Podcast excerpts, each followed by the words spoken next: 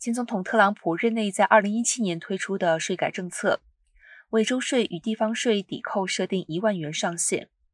一些高税州的官员近几年来不断尝试推翻这项规定，包括纽约州、新泽西州、康涅狄格州、马里兰州联手对州税与地方抵扣税一万元上限提出的挑战，十八号遭到了最高法院驳回。纽约等州在诉状中指出。共和党版本的这项税改法案，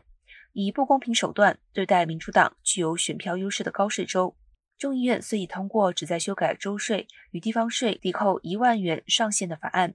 但在参议院尚未过关。